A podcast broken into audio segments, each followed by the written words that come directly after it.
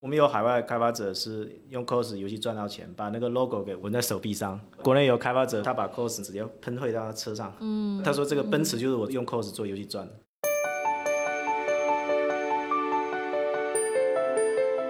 你用开源这个方式让更多人免费使用起来，它其实逐渐把这个生态越做越大。当未来的项目在立项的时候，因为过去的路径，它就会更倾向于使用 Cocos 来进一步的研发。你用开源这个方式，其实是积累起来了一个巨大的有惯性的生态，所以我觉得这点是很重要的。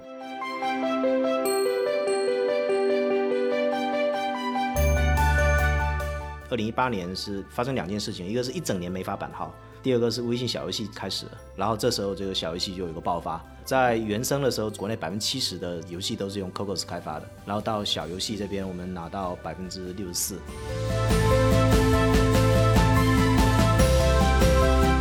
端游的时代，只有大厂它才有资源投入开发这么一个自研引擎。大公司最希望说程序员进来学我这引擎以后，你跳槽都跳不动。创业那就更不用想了。有通用引擎，有 Cocos、Unity 啊这些之后呢，年轻人出来创业，包括在不同这间公司跳槽、溢价都会好很多。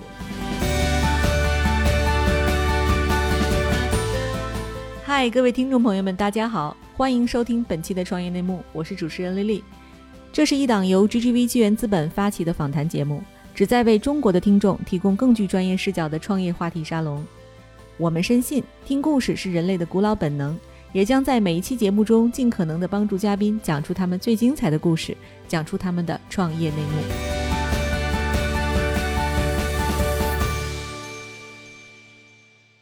亲爱的听众朋友，大家好，欢迎收听本期的创业内幕，我是主持人 Lily。本期啊，我们要聊一个大家既熟悉又陌生的话题啊，就是你天天都在打的游戏。可是你知道吗？你游戏背后真正的那些技术上的这个游戏引擎的整个的这个技术啊，它的行业到底是个什么样子啊？就是大家真的是熟悉又陌生。你能这么流畅的在网上吃鸡，就是源于我们后面这种强大的技术支持。那今天呢，我们其实请到的就是中国最大的游戏引擎公司。Cocos 的创始人和 CEO 王哲，以及 GGV 纪元资本的执行董事罗超，两位跟大家打个招呼吧。啊，大家好，我是王哲。哎，大家好，我是罗超。哎，超哥，你最近在干嘛？好久没看到你。我最近还是关注最重要的两个方向，一个是娱乐的科技，一个是物联网的碳中和项目。嗯，对，所以今天我们请您来一起聊一聊娱乐科技有关的哈，就最近特别特别火的 Metaverse，然后以及它整个生态链中非常主要的玩家就是 Cocos 的王哲，要不然王哲介绍一下自己和 Cocos 引擎吧。好，Cocos 是一款这个高性能的用来做实时渲染的图形引擎。并且我们配备了这个所见即所得的这种一体化的编辑器，这样讲比较抽象啊，但其实你可以理解为像是一个用来开发这种交互软件的 Office 或者 Photoshop 这样的一个工具软件。大家可能看到图形，那知道说背后是 Photoshop，但是你看到了游戏，看到了什么呃数字孪生啊，或者交互课件啊，包括各种电视上面那种人机互动界面，这背后其实都是用这个我们引擎开发的。嗯，第二层这样讲可能还还是有点抽象，那更简单来讲就是我们就是背后这个工具用来开发了这个开心消消乐啦。全中国所有的捕鱼、所有的棋牌游戏，包括中国所有的那个传奇类的，师兄弟就要砍我，背后的基本上全部都是 Cocos。那还有包括早些时候，如果你小孩上在线课堂的话，基本上百分之九十五背后都是 Cocos 引擎。嗯，对，Cocos 有多少年了呀？成立应该是一家又老又年轻的公司哈。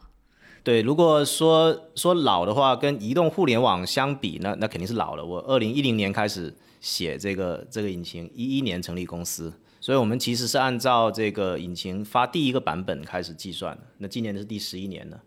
那你说年轻嘛？其实跟这个我们国际上两家竞争对手相比，那我们绝对算年轻的。这 Unity、Unreal、Unreal 九四年还九五年成立的，那时候我还在读小学呢。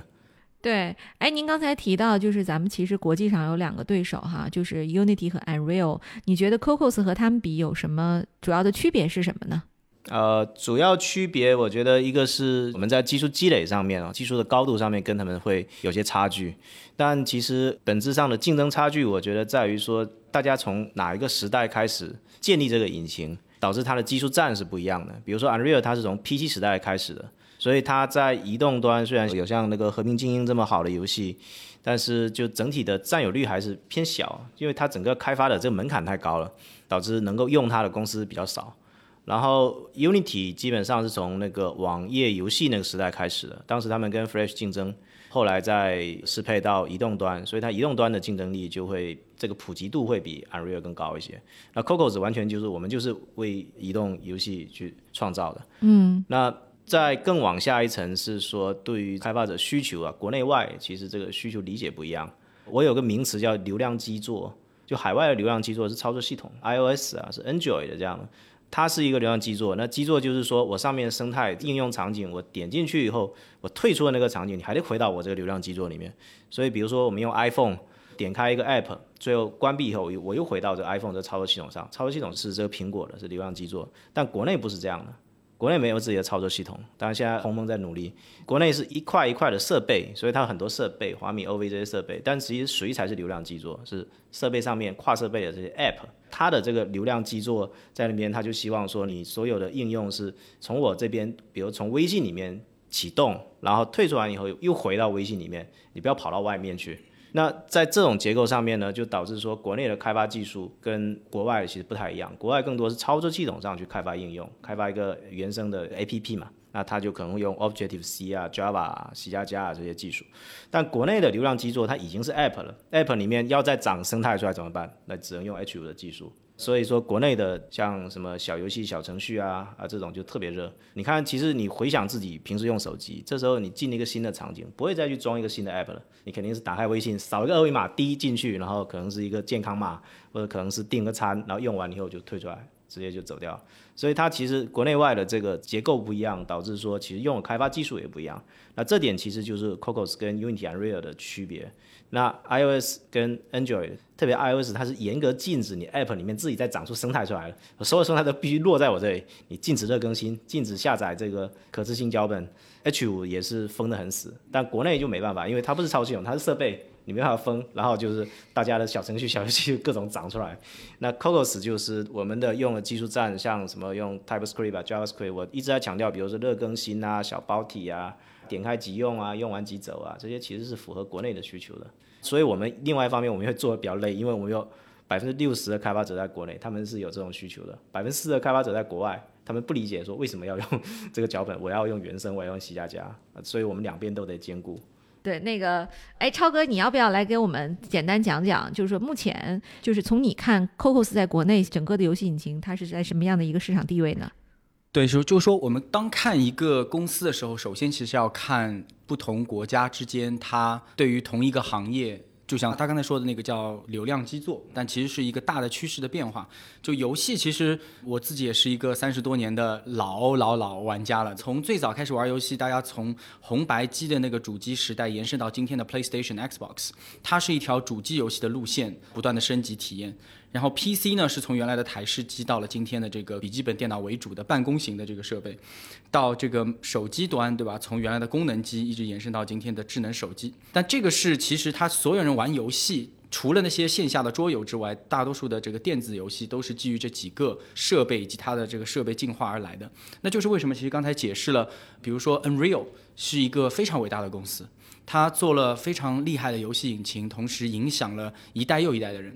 但同时，它这个有引擎也用在了不只是这个游戏领域。我们看到一些非常高端的影视，不只是动画作品，还包含了那些真人的电影。像最近的几乎所有的美剧，它的渲染、它的后期制作，全部都用到了 Unreal 的引擎。所以它的影响力已经变得很大了。但是它有一个弊端，因为它是从主机那个时代诞生的一套架构，这套架构它去支撑主机的离线渲染的这种场景是特别有优势的。可以做出特别炫、特别好、特别逼真的效果。嗯，但它在面对今天我们用的分布式的几亿台这个手机设备，甚至是其他的物联网设备的时候，线下的设备算力是不够的。然后我需要的这个热更新的要求是很高的，对于游戏的即插即用、即开即玩的这种需求是很强烈的。这样的话，其实 Unreal 引擎就很难去支撑。而这个时候需要另外一套基础架构，这套架构是要离散的，需要是分布式的，需要是更轻的包体的。需要更开放的这样条架构。所以我觉得 Cocos 从诞生的开始，它瞄着的就是更移动的设备、更轻量的设备，能够让更民主化的设备去使用。它的引擎去开发、去完成它的产品制作，所以我觉得这是 Cocos 诞生的最主要的一个因素。嗯，那么然后今天如果你看在国内的格局，其实 Cocos 它的开发者是非常非常多的，应该仅次于 Unity 的数量。然后开发者的粘性是非常高的。我们看到 Cocos 全国经常办大量的开发者大会，来参加活动的团队都是年轻、朝气、有活力，然后对于 Cocos 反馈都非常好。同时，我们可以去看海外的这个开源社区哦，Cocos 作为一个开源平台，其实贡献者不只有国内的贡献者，也有很多海外的贡献者给你们 star，给你们反馈，给你们做贡献。它虽然是生长在中国的，但它其实今天来看，我觉得是完全有走向全球化的一个可能性和机会。嗯，哎，对，其实哲，我特别想问一个问题啊，你二零一零年开始创业的时候，当时中国的整个游戏开发者生态是什么样的？是什么契机促使你做这样的一个创业项目呢？嗯，当时生态就还很早，当时我记得是 App Store 刚出来没多久，然后如果中国最赚钱的游戏好像是空中网的一款吧，在 App Store 上面一个月能拿五十万人民币的流水。安卓就是没有人知道怎么赚钱，然后九幺开始刚上去，我做引擎过了一段时间，九幺才想到说，嗯，我应该学苹果一样，跟开发者做 IAP 方式的这个分成。当时好像连 I P 这个名词都还没有。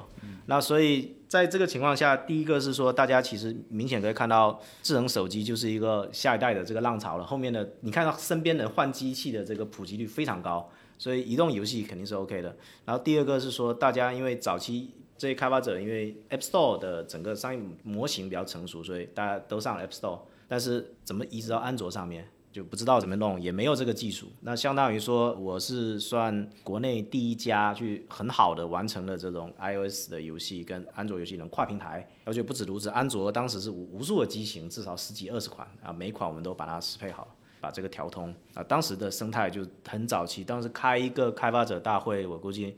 能来两三百人不错了，就全中国啊，那个基本上就是我们现在正常是随便一个城市随便办会的这个规模。嗯，我我这里补充一下啊，其实回到那个年代，大家看过去十年这个游戏行业的发展，这十年其实经历了从主机到 PC 到移动游戏整个一个延伸的路径，然后大家能想到的第一些名词，其实也都是那些耀眼的。冲在最前面的游戏开发者，所谓的 CP，因为他们做出了好的作品被记住。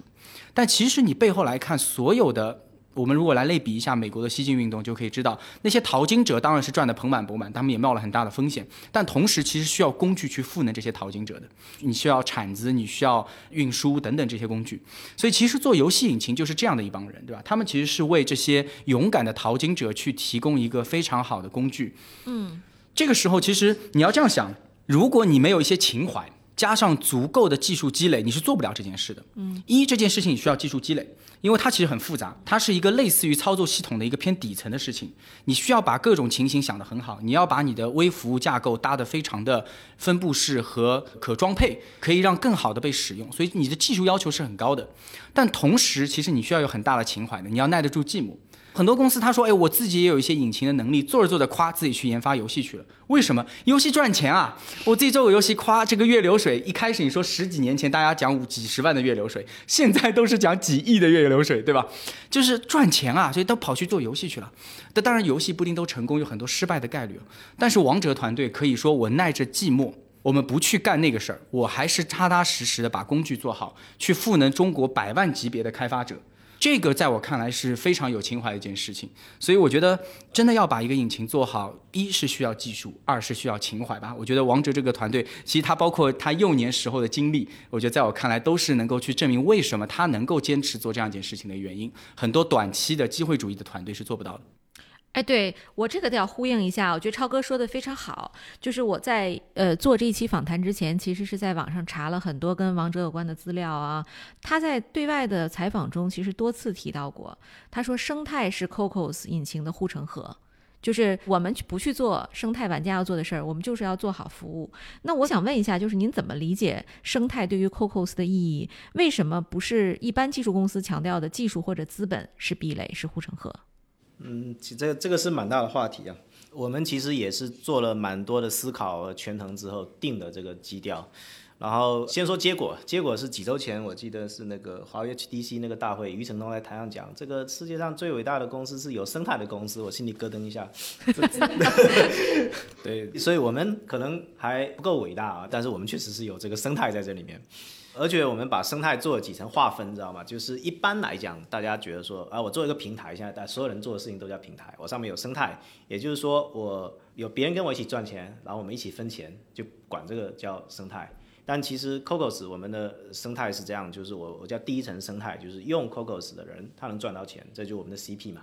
啊，可能是做教育啊，做游戏啊，anyway，反正他能赚到钱。第一层，然后我们还有第二层生态，第二层生态就是他服务于第一层生态的人，他还能赚到钱。然后我是不一定跟第二层分钱啊，比如说他做引擎的插件，然后有做那个技术咨询服务的，就外外面那种个人 freelancer 去帮人家解决 Cocos 引擎里面的问题的。然后还有那个写书的，给 Cocos 写书的，给 Cocos 做那个线上课程的，在腾讯课堂上有很多 Cocos 的那个猎头，专挖各种 Cocos 人在各个公司之间倒卖的，还有大型的培训机构，专门培训 Cocos 技能的人，然后再输送到这个各个 Cocos 企业里面。第二层这些人他也能赚钱，那这个已经已经算不错了。然后接下来在第三层，第二层教第二层的人他还能赚到钱，教人家怎么写 Cocos 引擎的插件。这个事情他也能写书，他也能赚钱，所以它一层一层的越越后面其实就是会越脆弱，但是就是你要护住这一层，那这样的话其实外面的整个生态它就是这一圈里面它自己完全就可以滚动起来。嗯，那为什么说这个东西是护城河呢？因为其他有选择，我可以拿技术当护城河，可以拿资本当护城河。其实技术来讲，因为我们起家都是技术员嘛，技术人员我们其实说实话觉得大家说白了就天下代码一大抄。代码的原理其实就是那些东西，对不对？如果很难的问题解决不了怎么办？去查 paper 啊，那 paper 是公开的，你照着那个东西做完，然后好开始做优化啦，做调优啦，最后把它落地了，落到这个实际的实践里面。这个事情你能做，别人也能做。那所以说，其实技术是防不住的，就是你会，我我也会，大家其实都能做出来，只要花功夫是进去。啊，当然有少数那种非常顶尖，你说那个什么飞船上天，这个可能技术它是护城河，但是对于一般的这些我们民用的东西来讲，技术其实很难是一个护城河，这是第一层。嗯，那第二层就如果以资本为护城河的话，我们也许也可以设计成这样子，但实际上这个世界上比我们有钱人太多了，我拿资本当护城河，那一定会被大资本给弄掉的。比如说哪一天那个哪一家大厂脑袋一拍，好，我打算做通用引擎把 cos 干掉，那这时候我们就守不住了。所以生态它是有一种独特性，而且它非常很适合我们，就需要特别特别大的耐心。嗯，你要忍住自己不去跟生态争利。我举个例子，比如说我们有外面培训机构老师录了一个网课，Coco 教你怎么用 Cocos 引擎，好像总销售额是一千八百万，一千八百万，但七三分也很可观了。有的投资人就问了，哎，王哲你号召力那么强，你直接自己录一个啊，对吧？一一一年就直接就几千万的这个营收，靠你一个人就可以了。但是这个事情其实你要忍住，因为我们之前有干过一次就是错事，就写书嘛。有一年我们自己团队自己写了一本 Cocos Creator 的教程，结果那一年就没有任何出版社再出 Cocos 的教程。其他书？对，没有了，因为他大家觉得官方出了。但其实我们自己写，官方指导教材。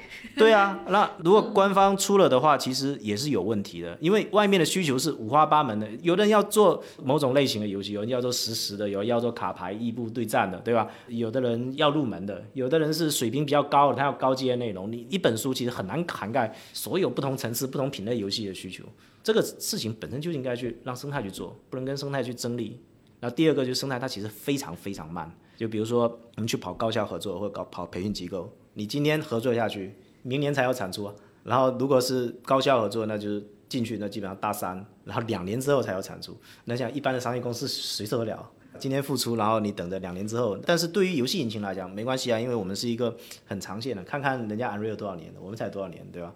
那我们有有十一年的历史，后面再十一年，那这样算过来，我所有做的事情投入一年两年之后才有回报。这是很正常的事情。哎，对，王哲，我听说你是四年级就开始写代码，是吗？因为我我刚才我为什么问这个问题啊？就是我听见你在聊的时候，我的感觉就是你对这个行业的理解无比的深入。你是从小就在打游戏吗？还是说就对这个事情有什么观察和洞见吗？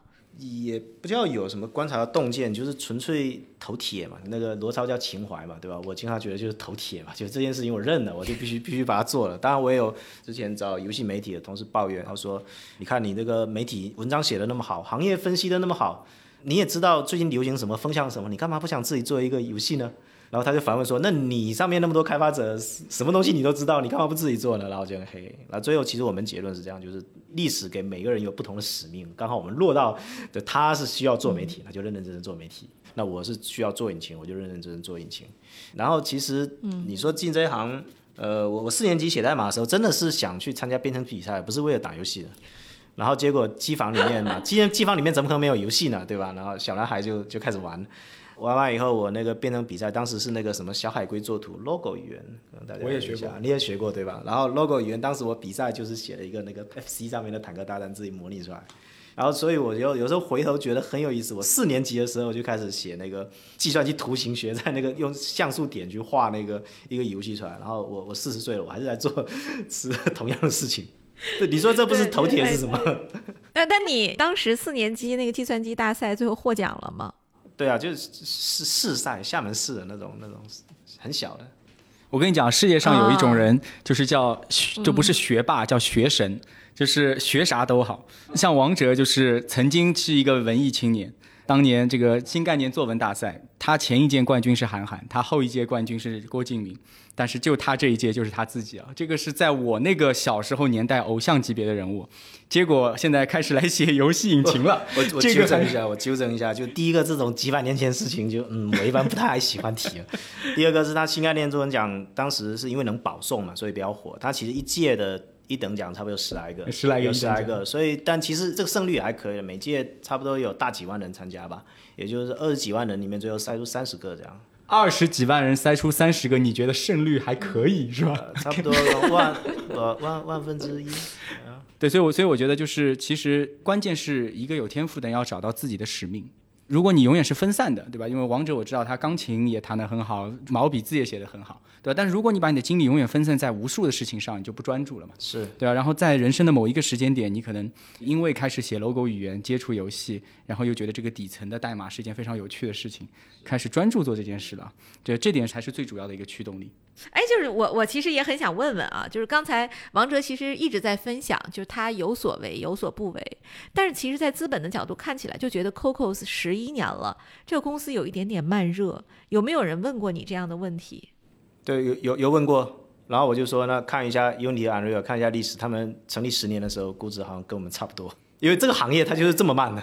对，游戏引擎和。做游戏确实很不一样，就这个慢热是历史和技术积累的必然，因为它是一个打地基的工作，它游不得快，它不是一个说我这个毛坯房盖完了，然后我去做装修，装修的事儿肯定是越快越好，越漂亮越好，能立即见效越好。而做引擎，它是一个打地基，它需要把架构想得很清楚，尤其是他们在二零一零年初那段时间就开始去思考的是未来偏移动化的场景。更分散的、更多样化的设备，而不是基于当时的主机 PC 的思维去加搭了整个架构，这一点是很不容易的，是吧？而在那个时候，其实它需要大量的预见性，也需要把这个基础工作做好，所以慢是应该的。当然，当然，刚才王者也说了，其实不同的游戏引擎只要是好的，都是经历了非常非常漫长的时间。对，然后顺着你那个那个话讲，就是一零年我们在看移动，一二年其实我们就开始在看 H 五的形态了。当时我就觉得这个 app 这样把所有这隔开，它不是一个像互联网一样完全流通的这种状态，我不是特别特别喜欢。但实际上后来才发现说，哦，原来其实慢慢发展的，后来有微信了之后，它流量基座就开始变掉了。但实际上你看现在的那个呃讲元宇宙，其实大家讲 XR 对吧？就 AR、MR 这种设备，这种设备它的算力就就更轻了，电池更小，它就需要更小的引擎上去渲染。嗯。那其实创业这十一年，你觉得你在技术或者是在公司运营上走过什么弯路吗？其实技术就是一个一个稳步迭代往前进的过程了。那公司管理嘛，这个我有专门花时间去学过，最后发现就是所有管理的东西就要看着办。它就是一一本跟字典一样的东西，它有各种方案，但不是说别人的方案拿过来你直接用就行了，它是看着办。那这种东西对错其实说实话很难评估。那从现在的结果来看，好像可能多数是对的啊。但是中间有一段时间，其实 Cos 差点死掉，就是差不多一五一六年的那段时间最艰难的时候。当时是自我膨胀，那这个事情其实我估计这个播客听的很多人都是创业者，对吧？其实很难避免，我发现很难避免。虽然很多人跟我讲说，这个创业一定要注意，别自我膨胀了，但是其实你总会有顺的时候嘛。特别顺的时候，就会自觉得自我膨胀啊，我这个能力太强。其实很多时候不是能力强，是运气好，真的是运气好，撞大运撞对。然后这时候你觉得自己无所不能啊，所有决策都是对的啊，当然就决策错了嘛，因为不听嘛。其实有很多引擎老前辈做端游什么这些，我们是可以去请教的。结果当时就误判，就觉得说。从二 D 升到三 D 是一个差不多再增加百分之五十资源的事情，然后再不行没关系，我叠加增加百分之百资源总搞得定吧？但其实不是这么算的，所以当时是很伤的。那到一六年，我们就把整个这个编辑器全部推翻重做，推翻重做以后，就选了那个把编程语言改改到那个 JavaScript 这条线上。嗯，结果不光是内部团队，连外部开发者都跳起来了。就是整个原来的已经完全不兼容了，我这已经升级不上去了，所以那时候其实差点死掉，所以现在也不太敢再自我膨胀。遇到很多人说啊，这个王哲怎么好像亲和力很强啊，然后天会天天跟开发者趴在那看代码，对吧？听大家解决问题，就是反正吃过亏嘛。对，你觉得在低谷的时候是什么支持你走下去，而不是把公司卖掉？是我觉得支撑我走下去的核心原因是，当时把公司卖掉也不值钱呐。就是觉得说，反正做企业你不可能永远都是顺的，兵来将挡，水来土掩。遇到好的时候别膨胀，遇到差的时候毅力强一点，总是能解决掉了。毕竟团队还在，外面开发者的信任还在，这个品牌还在。嗯。而且我我经常有一种感觉，就是说，哎，我要是不坚持放弃的话，在马路上会不会直接就就突然跳出个 cos 开发者，直接把我给砍死了？你要在外面几十万。几十万人可能就失业了，然后就就他们得改引擎，然后全部所有三四年，多数人差不多是三四年的技术积累就全全没了，然后就哎就那个人那个人把把我弄失业了，他不继续做引擎。我王王哲用一个很调侃的方式，其实我觉得他讲出了一个很重要的一个做生态的创业者的一个点，叫做使命感啊，就是你做这家公司，如果你只是一家公司，你是要为自己负责，为股东负责，为你雇的那几十个几百个员工负责，但如果你做的是个生态的话，其实你。你今天除了这些人之外，你更重要的是为那百万的开发者负责的。嗯，他们学你这个东西学了三年、五年、十年，对吧？然后用你这个东西干了一堆游戏，他这辈子就是会这个，或者他整个公司的就是围绕着 Cocos 做了一款又一款的游戏，或者是其他的应用。啊，如果说你今天不维护了，放弃了。那么他以后怎么办？包括你这生态链的那些老师，对对吧？那些那些三层生态，这些三层生态所有的人，对吧？你的社会责任其实已经远远超过了你对一个企业的这个责任了。我印象很深，就是我看游戏和娱乐很多嘛，所以也经常和大量的游戏公司交流。很多时候会遇到一个很有趣的场景，就是。一个游戏公司人听说啊，你是这个 GGV，你们投了 Cocos，哎，什么时候你我能跟王哲要一个合影，或者我拿一个他的签名？有些开发者真的就是很很纯粹的，就是在他们看来，就是他用这个东西做了很多事情，他也觉得开发这个引擎的最内核那几个人，你林顺对吧？你们几个人在他们心里就是一个像神一样的存在。所以你们能够坚持下去，不只是为公司，也是为了他们。是，就我们有海外开发者是用 cos 游戏赚到钱，把那个 logo 给纹在手臂上。哦，就你们那个外星人那个。哎，对对对。然后国内有开发者是有公司老板，他是铁杆 cos 粉，就在我们最低落的时候，他也在用。然后他把 cos 那个直接喷绘到他车上。嗯。他说这个奔驰就是我做用 cos 做游戏赚，喷一个 cos 的 logo 在奔驰上。嗯，哎，这个听着好感人呢。就是我能看得出来，就是刚才王哲在调侃说，走到街上不坚持做下去会被别人搞。但其实你自己也是很舍不得这些生态里的伙伴的哈。嗯，对，我那我就还是想深问问，就是你光有情怀也是不够的。就是您觉得，就是能够触底反弹，究竟做对了哪几件决策吗？呃，当时决策其实确实挺难的，然后明眼看的就是说资源是不够的嘛。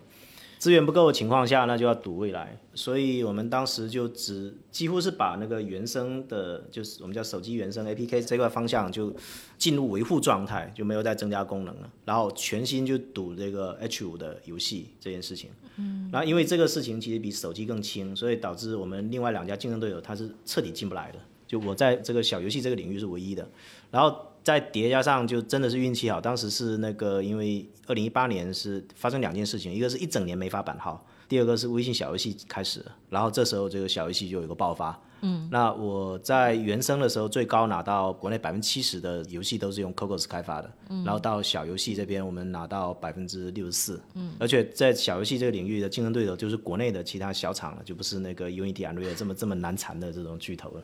然后变成说我在有点像像长征到到南泥湾，然后对在那边我重新再盖主基地被拆了没关系，我再在分基地上重新盖，然后重新做三 D，重新把这些事情全部搞好，现在就再反攻出来嘛。那现在其实我们就重新就回到这个原生的这个战场上，继续再往前推了。嗯。但如果没有当时在小游戏这个获得的客户啊、资源啊这些，根本就没有机会再回到这个手机原生的这块市场。嗯。那手机原生这块我们也不叫放弃啊，就是等于说维持，维持其实掉的蛮厉害的。你看我们以前百分之七十的峰值，现在就剩百分之四十了，丢掉百分之三十给 Unity 抢走了。嗯，对，啊，我这里边我得给听友们普及一下哈，因为我是那个时代的人，我见过很早期的 Cocos，当时在那个 ChinaJoy 上。其实 Cocos 在二零一零年成立啊，就是它迅速就。抢占了中国超过百分之七十的市场份额，就当时中国的游戏开发者都在用这个引擎。然后我记得二零一四年秋天，呃，Cocos 的开发者大会啊，那秋季大会一票难求，就是五六个大咖挤在一个 panel 上，现场那个人我估计得有几千人，挤得水泄不通。所以这个年轻人可能今天。就是说我我玩游戏玩的挺爽的，但其实不知道就玩棋牌啊，玩什么斗地主啊，都不知道这个背后其实 Cocos 当时那个状况哈。到今天 Cocos 又能够在触底反弹之后走到今天这样的一个高度啊，咱们无论是抢到了 Metaverse 这个风口，还是说我们接下来扎扎实实的走得更高更远，我觉得都毫不意外。做游戏能够顶住诱惑不去做开发者，这个真的是非常非常难得。那我我其实除了这个讲到咱们不做什么之外，哈，我还是知道 Cocos 做了什么的。比如说，咱们从一开始就定义了开源软件的模式，同时呢，开源一旦确定，其实也就意味着在当时您宣布开源的时候，就已经跟市场上其他主流的收费的这个引擎站在了对立面。我就想问问您，您当时做这个决定的时候，遭遇过什么样的挑战吗？就是内部有过什么样的争执吗？呃。倒没有，因为一开始创业那几个小伙伴都是跟着我四五年的，基本上我说了算，但我能说服他们。那当时我是怎么思考的呢？就是第一个是说，就不要谈现在，就讲那个十一年前，那工具软件在国内基本上是盗版横行，这个是一个客观事实，对吧？我就说很简单，这个盗版的问题，假设我们要做闭源，那就肯定要卖 license 嘛，按坐席多少 license，现在主流的软件都这么卖的。那这个问题连微软 Windows。Office 是不是盗版的？你啊那那这个两个买得起，没关系，还便宜。Adobe 的 Photoshop 是盗版的，这些东西基本上都没有太好的解决方法。在网上，比如说那个 3D Max、Maya 这些就更贵了。其实国内一般的做法就是我主美那个是正版的，后面一大堆都是盗版的。那这种方法其实你最后变成说我天天跟人家去寄律师函，你给自己客户寄律师函，这不是很奇怪的一件事情吗？对，所以说我们其实很难在这个盗版问题解决上比这个大厂做的更好。对，所以我就不考虑这种 my license 这种模式。第二个就是说，当时因为我们初创团队跟我一样都是程序员，都是我们优势是什么？我们优势是比如说是技术，是热情，用热情去感染这个开源社区、开源的这组织的方式，这些这些我们是很擅长的。但是反过来，我们没有 marketing 的团队，我们没有 BD 的团队。在没有 marketing、没有 BD、没有 sales 的团队的时候怎么办？那我现在首先要的就是肯定是你一个产品、一个公司、创业公司产品要得先有用户，有用户了你才可能有收入的，而不是倒过来。我先想着怎么收入，那人家不认，结果你连用户都没有，那就啥都没有了。所以开源其实它是一种，你可以理解为是一种 marketing 的这种手段，一种宣传手段。嗯。然后通过开源社区把人参与进来，那这时候第一个就补了，我们当时人少，就五个人。那我们不说外面人整个大段大段帮我们贡献代码，那个一般都是高手，什么谷歌啦、英特尔啊、什么 Microsoft 这种人会给我们写大块代码。那但是多数的开发者，他是我帮你修 bug，你这有个 bug 我帮你修了，但其实效率也非常高。那第二个是他这个事情有他的劳动付出在这里面，他对这个软件就会更有感情。我帮你们修很多 bug，然后还有 bug，那就一起修呗。然后反正我开发的东西我就用这个开源软件，那至少你先有用户这一层了，那后面再做模式就会容易很多。嗯，对，说到开源，我补充一下吧，就是因为开源刚才提到了，因为有这么大的生态，所以其实变成了你重要的责任，但同时它也是成就你的很重要的原因。是，就是说你用开源这个方式让更多人免费使用起来，它其实逐渐把这个生态越做越大，大家形成了一个很重要的一个惯性。当未来的项目在立项的时候，因为过去的路径，它就会更倾向于使用 Cocos 来进一步的研发，而不是使用其他的外国的引擎或者是国内的其他小厂的引擎。嗯，所以我觉得你用开源这个方式。其实是积累起来了一个巨大的有惯性的生态，而且它是有存量不断叠加的，而不是说我刷一批割一批韭菜再来一批新的，不是这样，而是一个存量不断增加的一个过程。所以我觉得这点是很重要的。这个其实很像是就咱们这个我党成立过程当中的整个一个发展路径，对吧？就是我要去团结足够多的群众来支持我，最好的方式分田地。那你其实用开源的方式，给你免费的工具的方式来赋能他们，对吧？而这个是他不需要付出任何成本，他就能提高自己生产力的东西，他一定会来支持你的。所以你拥有了更多支持者之后，你才能农村包围城市，对吧？因为原来那几个大的引擎已经摆在那儿了，你要打过他，你要胜过他，必须是农村包围城市的策略。那一种就是积累更多的人，让他们围绕在我这个生态周围，这是一类；另外就是你切入的场景，而不是说直接开始就跟他正面去刚那些主机。特别硬的、特别硬核的游戏，不是，我是先刚这些 H 五小游戏，对吧？先从周围开始做起来，然后逐步一点一点往这个技术站往上去走。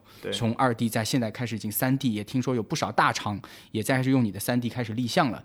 这个是一个典型的农村包围城市的策略啊，我觉得这个挺好的。嗯。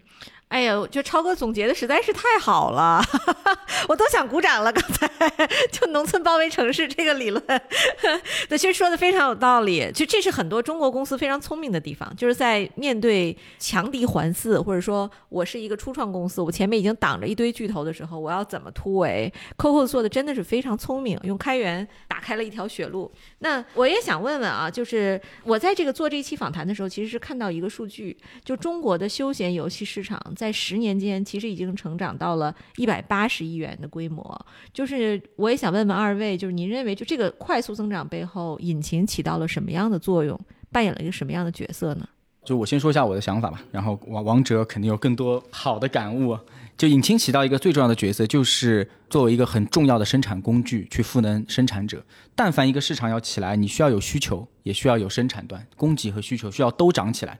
那在需求端很简单，用户消费水平在增加，然后移动设备的普及率变得越来越高。而且这里我想强调一下，是移动设备不是单指智能手机。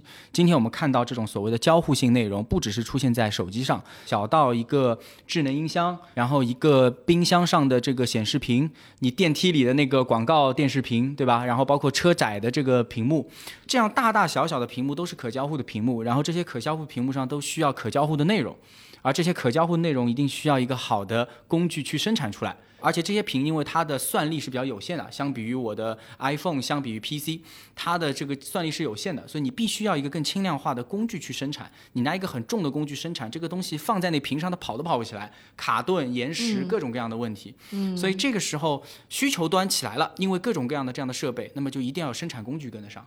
如果生产工具跟不上，就开发者就少，开发者少，内容就少，内容少呢，需求端就无法满足，市场就起不来。所以它其实是一个循环来的，生产。和需求都需要提升，那我觉得引擎起到一个最重要的作用，就是降低生产者门槛，让生产者能够更快的、更无代码、低代码的去生产出好的内容，去满足日益蓬勃发展的这个需求。我觉得超哥回答的都是那种特别特别有 高度，我我有看到很多都是具体的、实际的这个问题。这休闲游戏基本用 Cocos，但实际上我们不只是服务休闲游戏，像那个我们 SLG 啊、传奇的 MMO 啊，还有卡牌加 X 啊，这些大量都 Cocos。你比如说那个热血传奇啊、传奇八叶啊、啊乱世王者、率土之滨，这种我们肯定不能算是休闲吧。所以其实是 Cocos 服务了大量的这个移动游戏。如果说没有这种通用引擎，刚才因为你问的是说引擎起到什么样角色，不是用 Cocos，就是没有通用引擎的之前的时代是什么样？就比如说这样端游的时代。那每家厂商他自己用的引擎都不一样，那基本上你如果创业你要做一款游戏的话，你得先花两三年做一个最简单的这个引擎的这个模型，因为你拿到其他公司的引擎，他也不卖你。做完以后呢，那个才能开发游戏。你看以前早年那个什么腾讯啊，网易啊、完美、西山居，更往前什么目标软件，对吧？基本上都是自己一套引擎，他们相互不通。这还有一个什么问题？就只有大厂它才有资源投入开发这么一个自研引擎。年轻人出来创业，哎，不好意思，没有。你要跳槽，每家公司的都不一样。当然，大公司最希望说程序员进来，应届生进来学了我这引擎以后，你你跳槽都跳不动，就老老实实在这边干。对，然后创业那就更不用想了。所以其实有通用引擎，有 Cocos 啊、Unity 啊这些之后呢，就年轻人出来创业，还有包括在不同这间公司跳槽、溢价这些，其实都会好很多。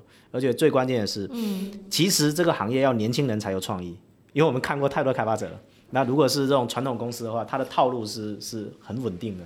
它求的求稳，但是年轻人他拿出来，哎，这些引擎工具全部给我准备好了，他会有他自己新的创意，经常会爆发出这种新的品类的玩法出来，所以整个市场规模才会快速发展。市场规模快速发展，就是因为大量原来不玩游戏的人玩游戏了，他找到他自己喜欢的品类了。如果是传统的玩法，反正还是传统的这些玩家，他不会有什么新的新的用户进来。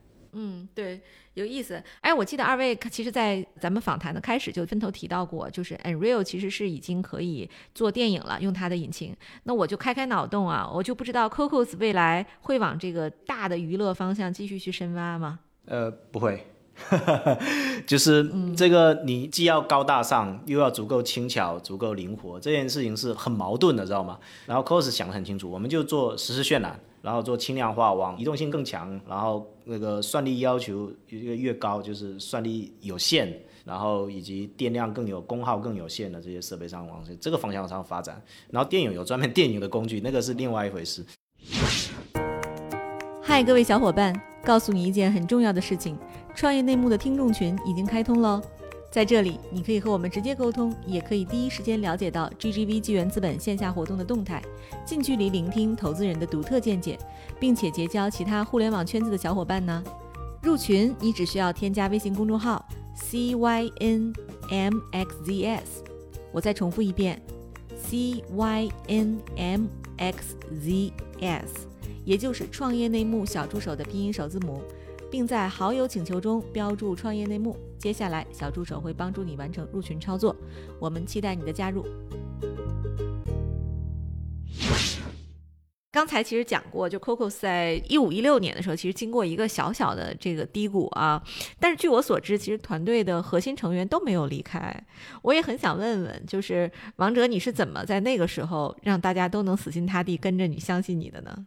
呃，这那些人基本都在，也有人短暂离开后又跑回来了。这些人主要是他们会享受这种精神的成就感，就像出门，比如说我们穿那个我们有 Cocos 的工服嘛，然后在什么机场、火车站，如果人家看到开发者看到哎 Cocos，那因为我们有限定有一版，就是只有内部的员工才有，我们送给开发者是另外一版，然后懂行的一看，那个就是 Cocos 公司里面的人，只有他没有那种衣服，然后就会过来打招呼，会来闲聊。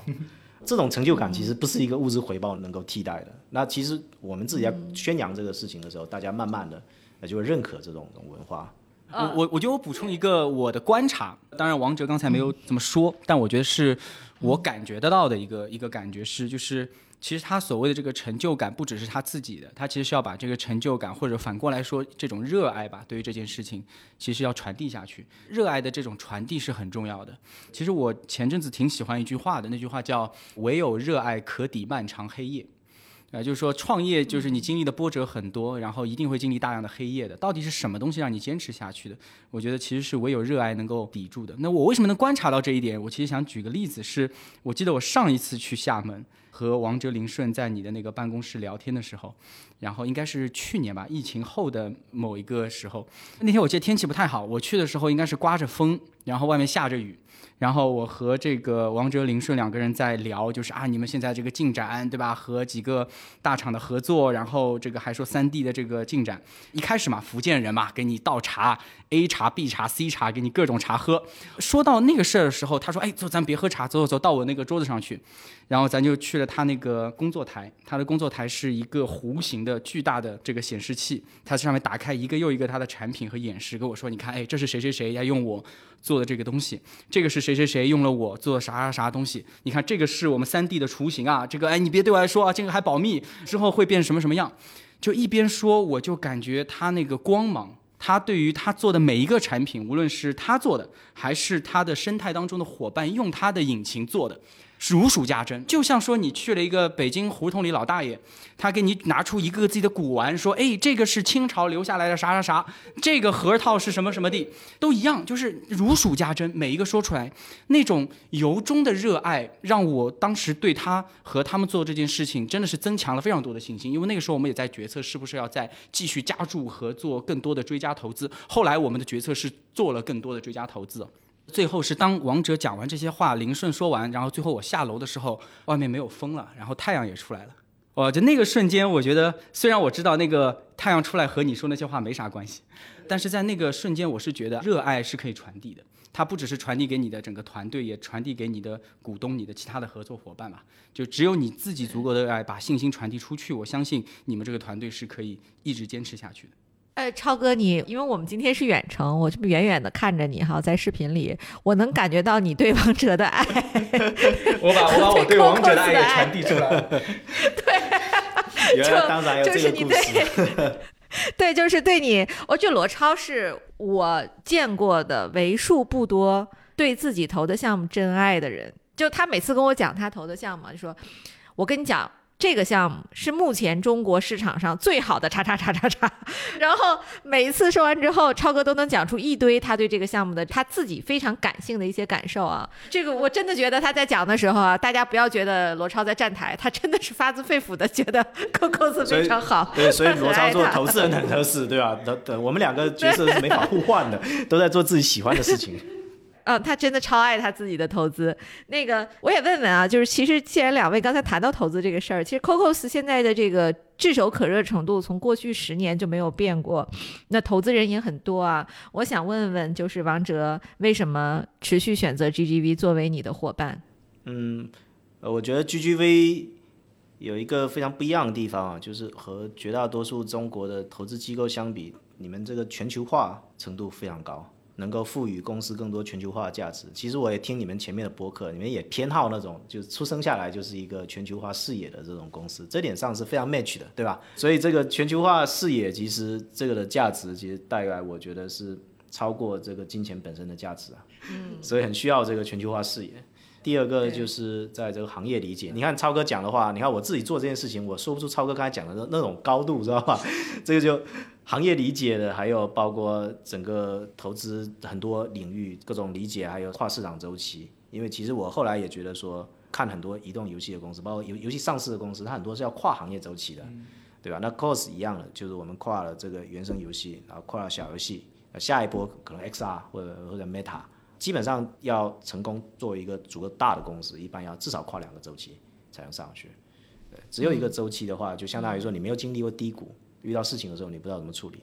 但那个 GGV 的跟着我们投资这么多年，也看着我们跨了周期啊，就这点实际上确实比较难能可贵。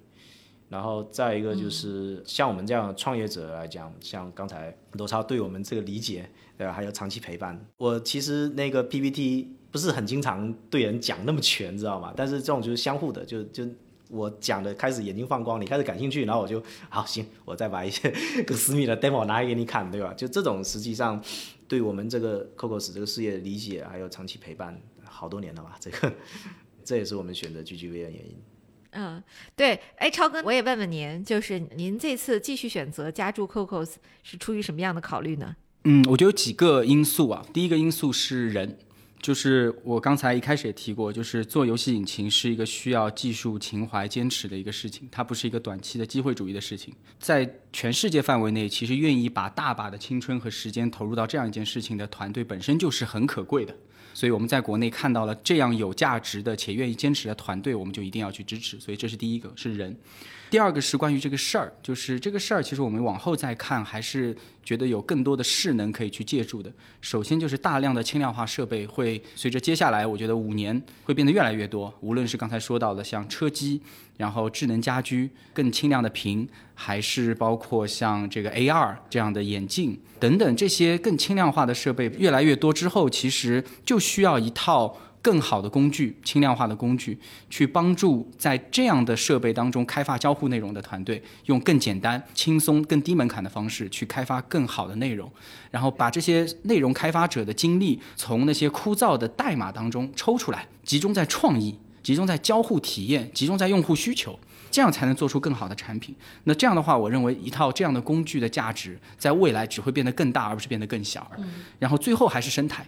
因为确实就是我自己也去看过一些 Cocos 的一些生态的大会，包括因为我聊特别多这个行业里的呃使用者，他们在提到 Cocos 时候给的反馈，真的我觉得他们不单纯把它当做一个工具在看待，而是像是一个陪伴他成长的一个伙伴啊。就他们也是从 Cocos 可能最早的版本到 Creator 二点零、三点零，一点一点升级起来，二 D，包括现在有个人开始用三 D，其实已经变成他生活的一部分。然后我觉得这样一个生态，从一个投资人的角度，我也很开心能够在继续支持这样一个生态逐渐长大。因为大家可能说到游戏会说，哎，它是不是就是一个让你来玩的东西？但我觉得游戏产业其实它就是第九艺术，它其实是让更多的人能够把创意发挥出来，让更多的人能够通过玩游戏去做梦。我最近玩了有一个游戏，我特别喜欢，叫《What Remains of Edith Finch》。应该是两年前的一个游戏，它在主机平台、移动平台上都有。那个游戏给我带来的整个体验，完全不是说我只是打打杀杀为了赢，它整个体验是我通过沉浸式的交互，让我去体会那个故事当中可能十几个主人公所经历的故事，然后你的每一个决定会影响他的轨迹，然后一点一点去体会不同的人生。所以我觉得能够用一套引擎去赋能更多的开发者，把他们的双手、把他们头脑解放出来，去做出更有创意的、更有情怀的、更能够感动人心的作品，而这些作品可以影响到更大的一群人。这是我看到的投资这样一个基础工具的一个，在我看来最主要的愿景和梦想吧。各位亲爱的小伙伴，你知道吗？除了创业内幕之外，我们还出品了一档英文播客《Evolving for the Next Billion》。由 GGV 纪元资本的管理合伙人童世豪和市场经理 Rita 杨主持。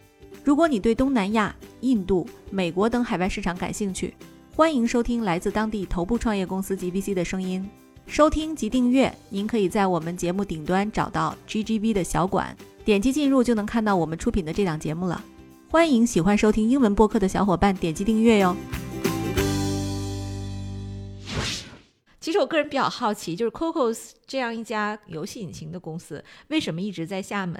你有想过把公司搬到上海或者深圳吗？嗯，首先是几个方面吧。第一个方面叫历史原因，因为我们那个最早初创团队他都是厦门本地人，所以现在总部在厦门。但实际上我们不只是在厦门的，现在北京、上海、南京、深圳、成都。都有点，就是因为一个是到处招人才嘛，能开发引擎，这肯定是你得有丰富的游戏开发经验才能开发引擎。到了这个年纪，基本上都拖家带口，他也不可能全部跑来厦门，对吧？那我们就让人才就近在当地的办公室里面入职。另外一个就是那个疫情现在反反复复，从去年开始，我们就发现没办法让我们的销售到处跑了，那就每个城市，反正你封城就封城嘛，封完你自己在那个城市里面自己跑。所以现在其实也到处多点开花了。那在厦门里面提到第一个是历史原因，第二个我觉得它是一个幸存者偏差，有点像进化论一样淘汰完剩下来的。当时其实做引擎的公司很多，各个城市都有。然后最后其实淘汰剩下，我我一看，Unity 的那个研发总部在那个丹麦哥本哈根，它也是远离政治经济中心，它不在伦敦，不在柏林。然后那个 Unreal 那个就更偏了，在北卡一个叫 Carry 的小镇上面，它也不在那个那个伦敦纽约那块，也不在硅谷那块。所以它其实是被一种像进化论一样淘汰剩下来的，它只有在这种这种二线城市里面。然后一群人有热情，然后能够耐住寂寞做深度研发，这时候引擎才可能涨起来。那肯定有那种在，比如说在那个硅谷里面的引擎公司，结果没两下，嗯，做广告吧，做什么这更赚钱的东西，赶紧做去。对，我觉得其实简单讲，就是在一线城市太浮躁，或者哪怕你不浮躁，你周围的人浮躁；哪怕你周围的人不浮躁，你的属下的周围的人也会浮躁，所以导致就会大家会更容易倾向去做短期的机会主义的事儿。但是在一个教育资源还是比较丰富的一个二线城市，其实你既有一定的人才储备，但同时又可以沉下心来去做一个基础设施。我觉得这是可能厦门给你带来的一个很重要的价值。对。风景也好，对吧？大家生活乐，而且生活压力会比一线城市节奏会更舒缓一些。那其实研发这种东西，你如果做 to C 的这些研发，当然迭代周期很快。那引擎深度研发有一个模块，我们历史最长记录有一个人做了好像八个月左右，就一个模块，你也没法加人进去。八个月他只做一件事情，做完，然后我一看啊，的确是全全球第一了。这个事情就单独这个模块功能上面，连微软都干不过了。对所以这种必须耐得住寂寞。对我其实越来越多的朋友都搬离北上广哈，就有去成都的，有去厦门的。就我认识的一个朋友，他去了厦门之后，就也是个创业者，就他每天晒的就是阳光、沙滩、海浪、仙人掌，对吧？就是咱们这个 在北京的时候，每天都是地铁、公交，对吧？写字楼和雾霾，所以确实我我我能理解，就是做这种长线的生意，需要塌下心来的生意，可能厦门真的是非常合适。也祝福 Cocos 哈，将来就是越做。越好。那按照那个我们节目的惯例，最后请这个王哲给我们推荐一本对您影响最大的书或者是一部剧吧。里面有两种问法，一个是对你影响最大的，第二个是你你你个人最喜欢推荐的，对吧？如果是啊，对我影响最大的书，那个叫什么？五年高考，三年模拟。这个影响大到什么程度呢？大到我创业有时候遇到困难的时候，晚上时候做噩梦。基本上压力大的时候做噩梦就是，哎呀，我那个好像交卷的时候翻了后面两道题还没做，或者一道题我答答一直写写完写一半还没写完呢，铃声响了交卷了。你说这个影响大不大？这个影响太大了。我说这件事情的意思就是说，反正总是会有压力的，去面对就是很正常。反正兵来将挡，水来土掩嘛，对吧？那如果说你要问说你最喜欢的书，给大家推荐一本，那肯定是推荐 Cocos Creator 游戏开发案例精选啦。我们是有社区有书的，对不对？那个清华大学出版社两本，一本红的，一本蓝的合在一起，它还可以打折啊！谢谢大家。对，王哲真的是我们访谈过最幽默的嘉宾，就是那种那个很会讲冷笑话的人。啊，好，我们最后也问问吧，就是这个常规的，这虽然 Cocos 已经在开发者中非常有名了啊，那我们也还是替听友们问问，这么优秀的公司，这么有意思的老板，王哲最近在招什么人吗？然后在哪里能看到我们的招聘信息？呃，在。你就到我们那个官网上 cocos.com 上面啊，可以看到我们在招的，就关于我们下面有我们要招的人啊。我们招的其实最缺的就两种，第一种叫计算机图形学的大咖，这是一个很小的品类，但是我我们就专注做这个计算机图形学的。第二种是对底层操作系统特别了解的，因为我们团队很多都做操作系统过来，然后现在也要适配各种操作系统，特别是做嵌入式啊，在操作系统这一块，C 加加有丰富经验的，这两种是最缺的。好，也欢迎这个两方面的人才。然后大家如果对 Cocos 有兴趣的话，一定要积极投简历哈，在山清水秀的这个厦门工作。好，呃，那本期的节目就到此结束了，感谢大家的收听，再见，拜拜，拜拜。